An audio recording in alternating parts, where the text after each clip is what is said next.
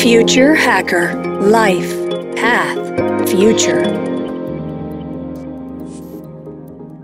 Olá pessoal, bem-vindo ao Future Hacker. Meu nome é André Chaves e temos aqui a honra de receber o Armando Toledo.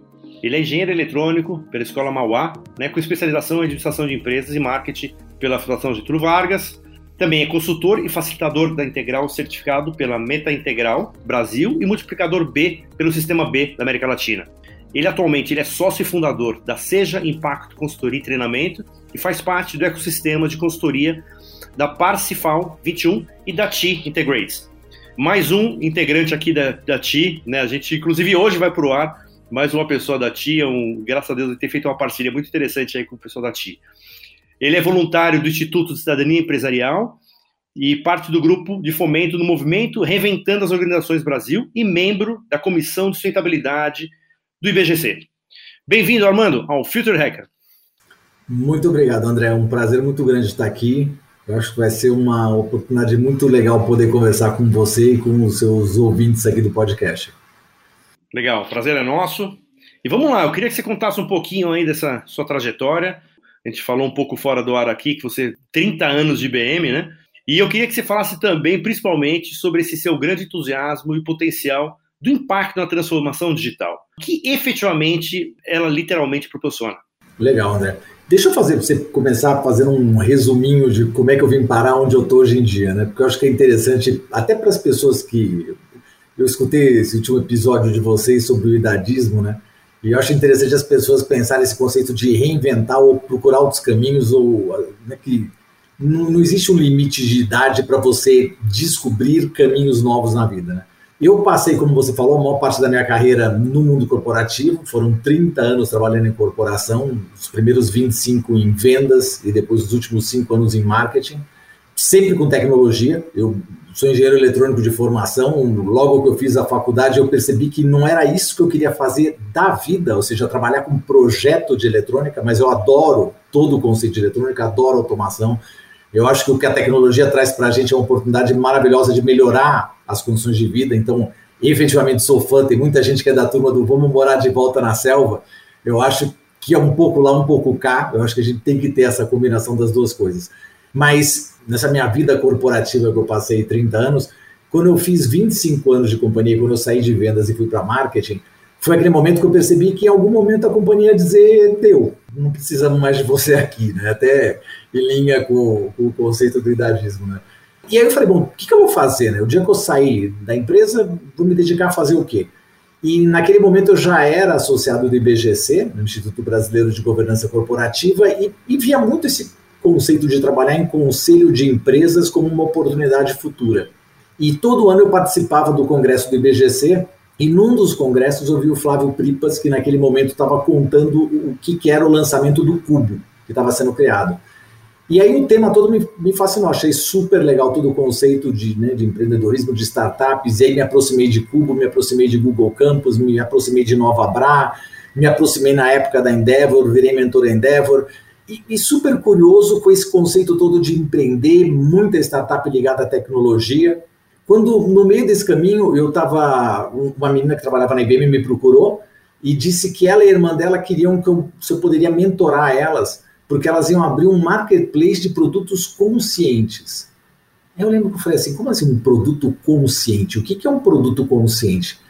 E isso foi mais ou menos em 2016, e foi assim, paixão total pelo tema. Né? A hora que eu entendi o que era isso, eu fui fazer cursos de capitalismo consciente, eu me aproximei do sistema B para entender o que, que era o sistema B e a variação de impacto do, do sistema B, virei um multiplicador B. E, e, o tema todo me fascinou. Isso ainda trabalhando no mundo corporativo.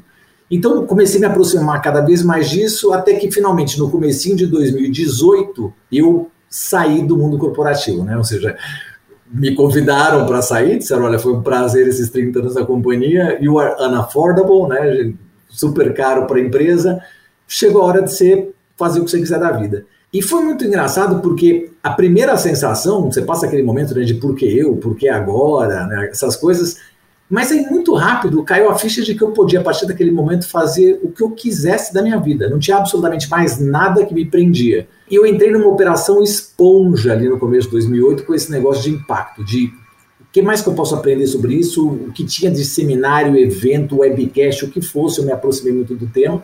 E nesse momento, inclusive, eu encontrei uma pessoa que tinha entrado na, na IBM na época que eu entrei como trainee lá atrás, que é a Célia Cruz, que é a pessoa presidente do ICE, o Instituto de Cidadania Empresarial. Eu reencontrei a Célia num evento do ICE, que o ICE faz a cada dois anos, exatamente focado em negócios de impacto.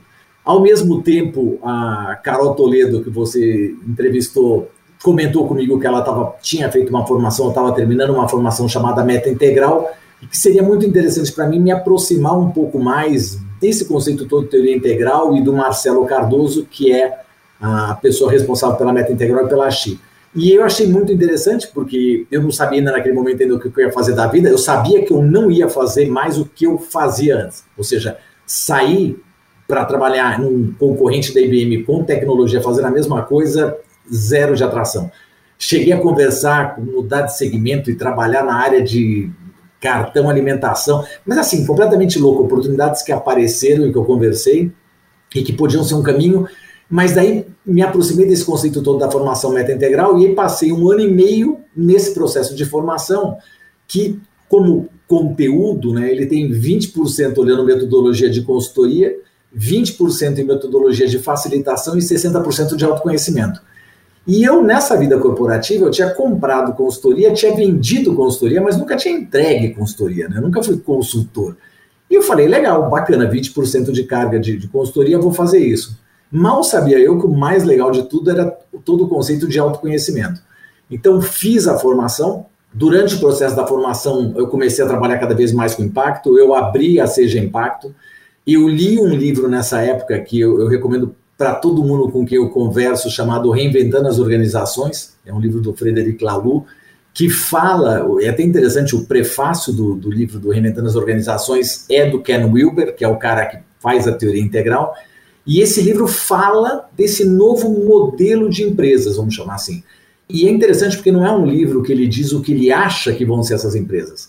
Ele entrevista diversas empresas e, baseado no que ele vê dessas empresas, ele diz o seguinte: olha, existe um novo nível de consciência vindo de empreendedores, e esse novo nível de consciência, o que ele chama lá, os níveis de consciência, cada um deles tem uma cor, né?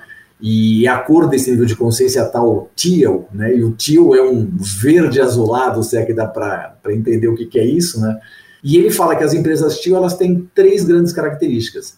A primeira é um conceito de integralidade, ou seja, permitir que as pessoas sejam realmente quem elas são, verdadeiramente quem elas são, não é aquele negócio do André Pessoa físico, André Pessoa jurídica, aqui quando você chega na empresa, ou deixa eu te falar uma, tirar um crachá para te falar uma coisa, não, é, é você poder verdadeiramente ser você no seu ambiente de trabalho. A segunda dimensão é que essas empresas têm um propósito, e a terceira dimensão é o conceito de autogestão, que também foi um tema que eu adorei, achei muito bacana, e aí em 2018, ainda não, 2019, eu ganhei meu primeiro projeto de, de consultoria exatamente para implementar autogestão numa startup de educação. Meio que voltando ao começo da sua pergunta, foi dessa forma que eu fui parar no tema de, no, no tema de impacto, e é isso que eu faço hoje em dia. Como, como você contou aqui no começo, eu vejo impacto de ângulos diferentes dois ecossistemas de consultoria, onde nos dois nós acreditamos que o mundo pode ser melhor através de empresas melhores, né? tanto o Parsifal 21, que tem uma base um pouco mais antroposófica, olha desse lado, como a Xi, que tem uma base mais de teoria integral. Trabalho no ICE, que olha impacto sobre a ótica de negócios de impacto. O IBGC, eu faço parte da comissão de sustentabilidade, que aí já olha impacto de um modelo mais corporativo, de grandes empresas, mais para esse lado. E as outras iniciativas do Reinventando, Movimento B, etc., que também te permitem olhar o impacto desses diversos ângulos uh, diferentes. Em resumo, o meio longo é isso. Perfeito, uma ótima história aí de vida.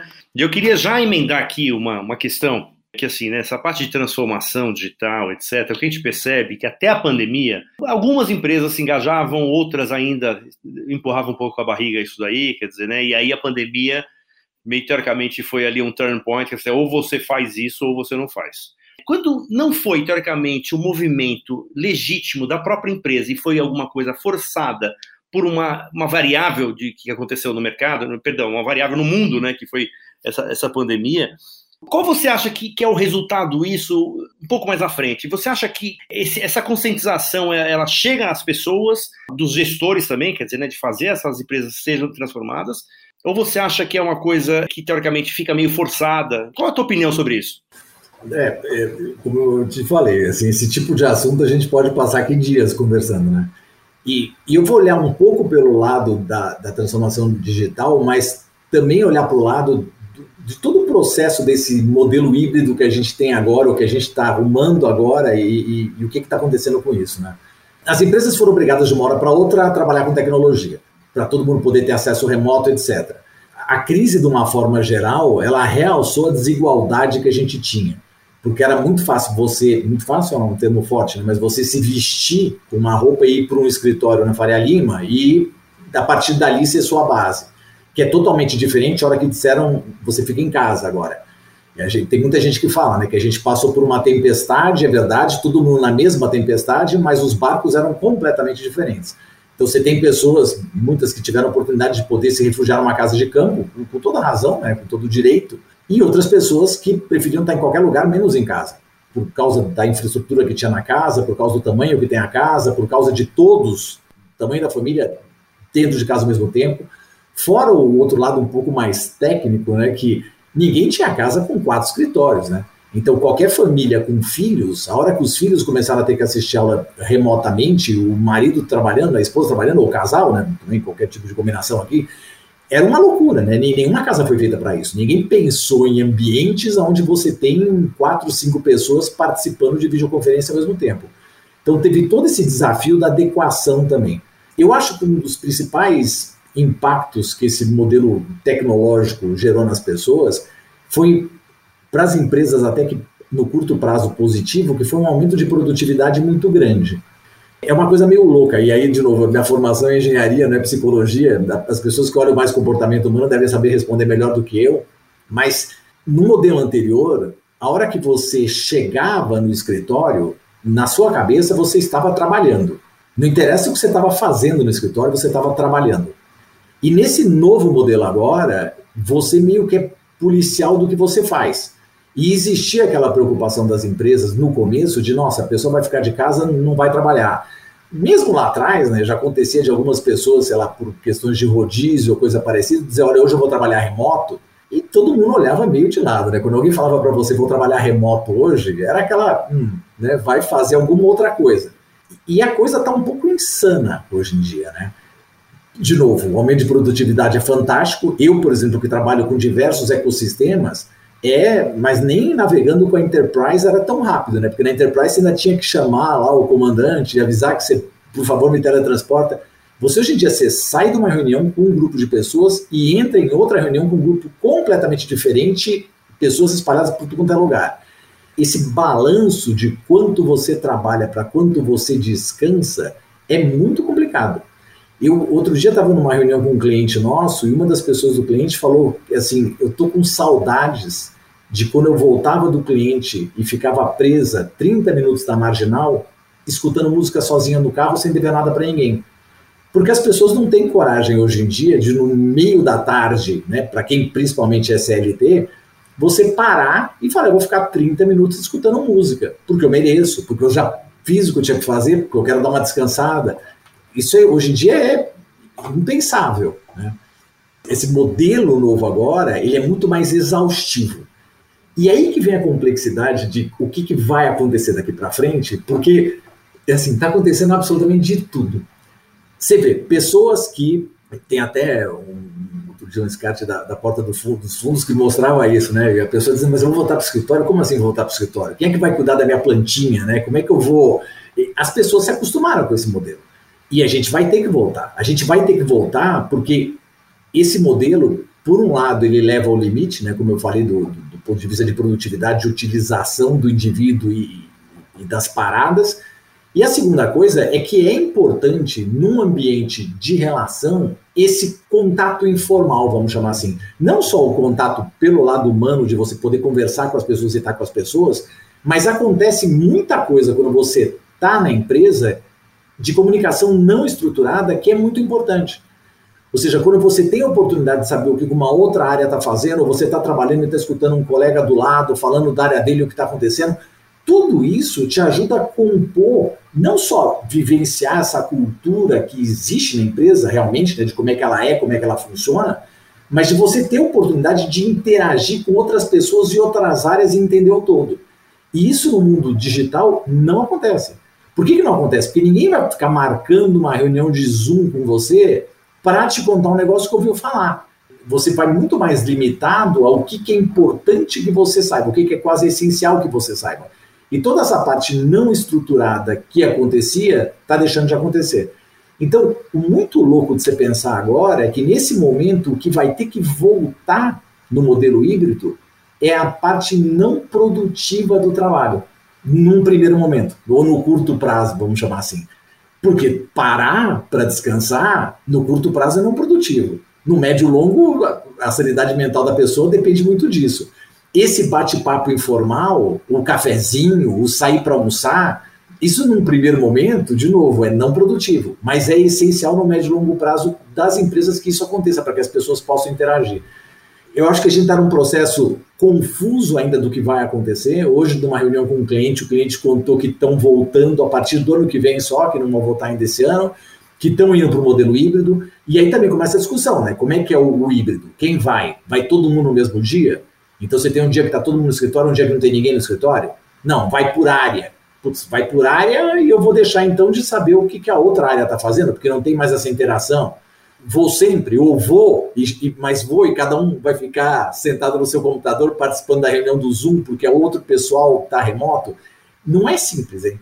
É, essa volta vai ser um processo bem complicado. E eu acho que assim, a gente tem muito para entender e para aprender ainda o que vai acontecer nesse retorno, como é que isso vai funcionar. Como é que a gente tira o melhor desses dois modelos se é que, que a gente consegue né, fazer com que eles coexistam de uma forma boa. Muito bom, ótima resposta. Eu ia fazer uma questão aqui, mas eu vou deixar para o segundo bloco, porque aí eu vou fazer uma provocação. Eu quero te explorar mais, um pouco mais na frente, um futuro um pouquinho mais para frente. Pessoal, papo ótimo aqui com Armando Toledo. Até mais. Future Hacker Life Path Future.